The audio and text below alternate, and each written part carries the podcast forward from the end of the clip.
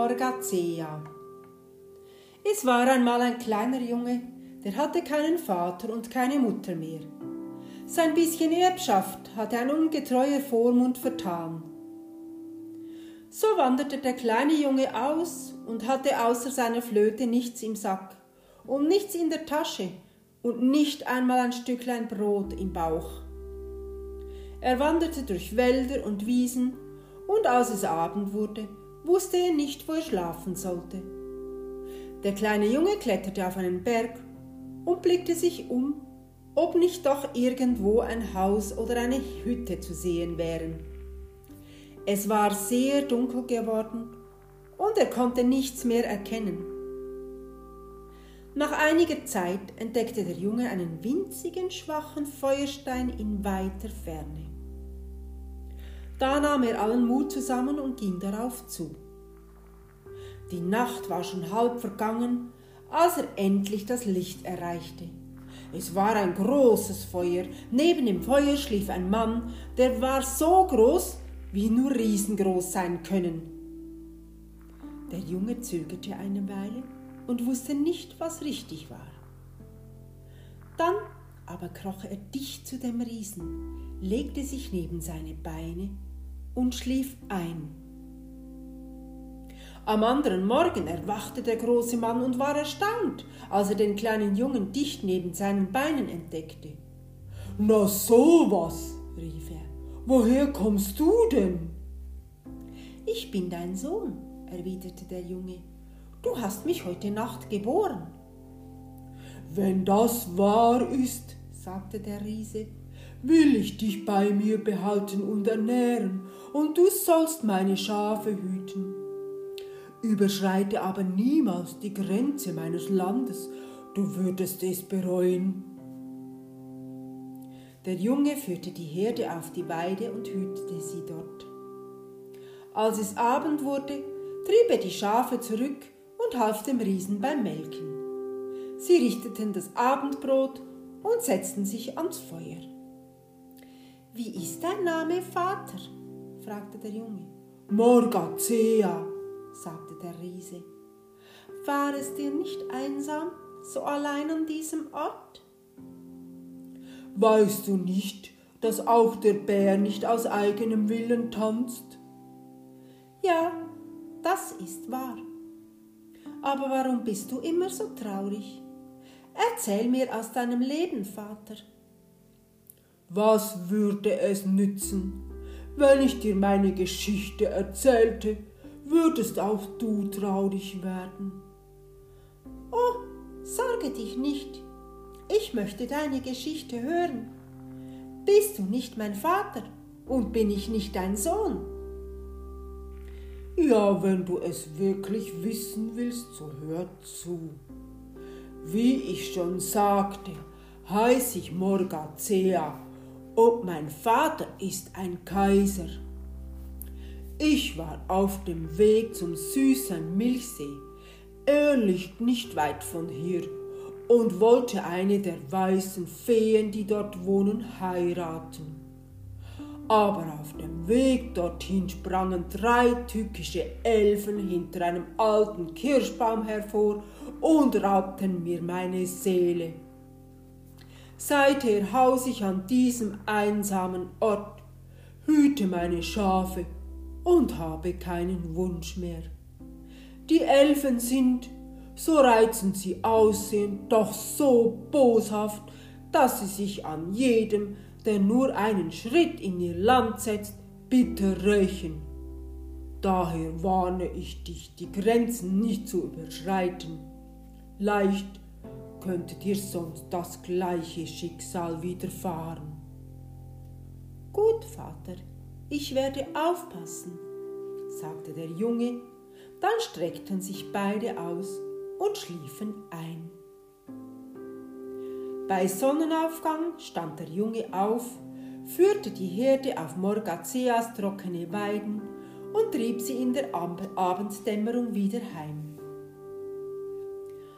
dritten Tag aber setzte er sich unter einen Baum in den Schatten und spielte seine Flöte.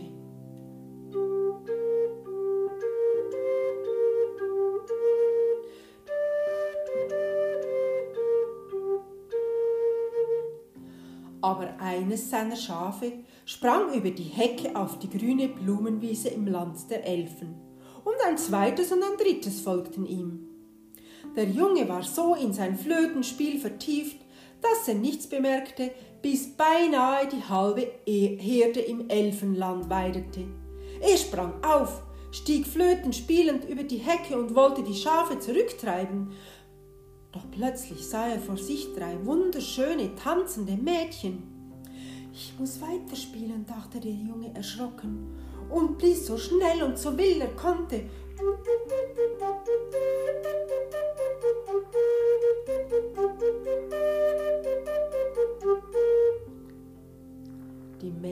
Konnten nicht genug davon bekommen und tanzten und tanzten, bis der Abend dämmerte. Nun lasst mich gehen, rief er schließlich. Der arme Morgazea wird halb verhungert sein. Ich werde morgen kommen und wieder spielen. So geh, Flötenspieler, geh, riefen die Elfen. Aber bedenke, auch wenn du dein Versprechen brichst und nicht wiederkommst, du kannst uns nicht entrinnen. Morgazea molk die Schafe. Sie gaben mehr Milch als sonst, aber der Junge sagte ihm nicht, dass er mit seiner Herde im Land der Elfen gewesen war, denn er wollte den Riesen nicht beunruhigen, und er aß mit großem Hunger sein Abendbrot. Kaum schien das erste Tageslicht, trieb der Junge seine Schafe wieder auf die Elfenwiese. Er setzte seine Flöte an und schon erschienen die drei Elfenmädchen und tanzten, und sie tanzten, bis der Abend kam.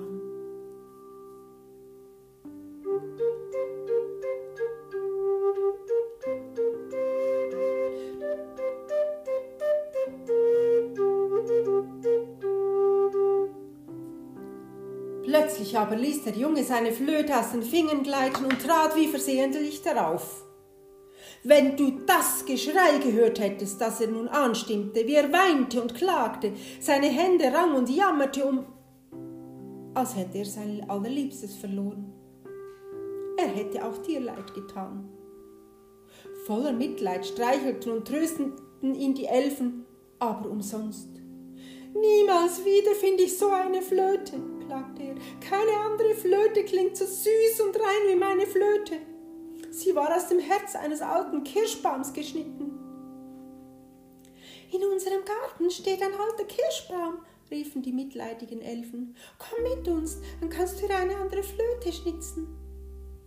Sie gingen alle in den Elfengarten, und als sie vor dem alten Kirschbaum standen, erklärte der Junge den Elfen Wenn ich ihn mit der Axt schlage, könnte ich sein Herz spalten, aber dann werde das, Her das Holz verdorben. Ich will nur einen tiefen Riss in die Rinde schlagen, gerade groß genug, dass ihr eure Finger hineinstecken könnt. Dann reiße ich ihn auseinander und beschädige, beschädige das Herzholz nicht.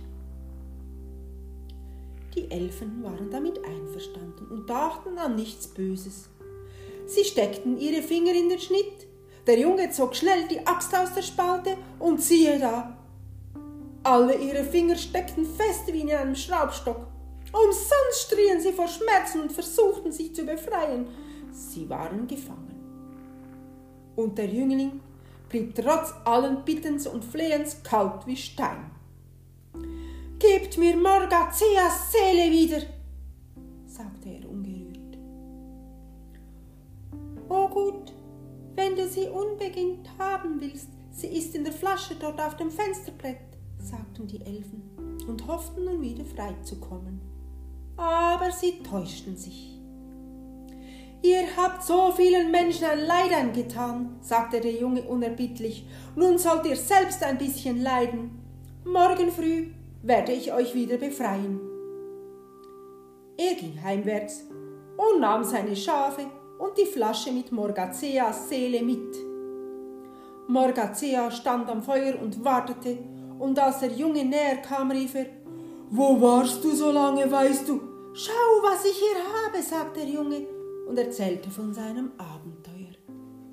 Der Riese sprang in die Luft vor Freude. So hoch sprang er, dass die falsche Seele, die ihm die Elfen gegeben hatten, aus seinem Mund flog und seine wahre Seele, die fest verschlossen in der Flasche saß, an ihre Stelle sprang.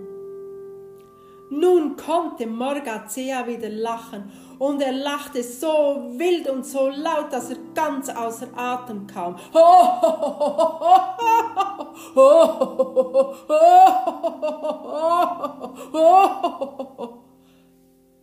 Als er sich etwas beruhigt hatte, rief er ob du nun wirklich mein Sohn bist oder nicht, ist mir egal. Ich habe meine Seele wieder und nur dir, mein lieber Sohn, habe ich sie zu verdanken. Ich stehe tief in deiner Schuld.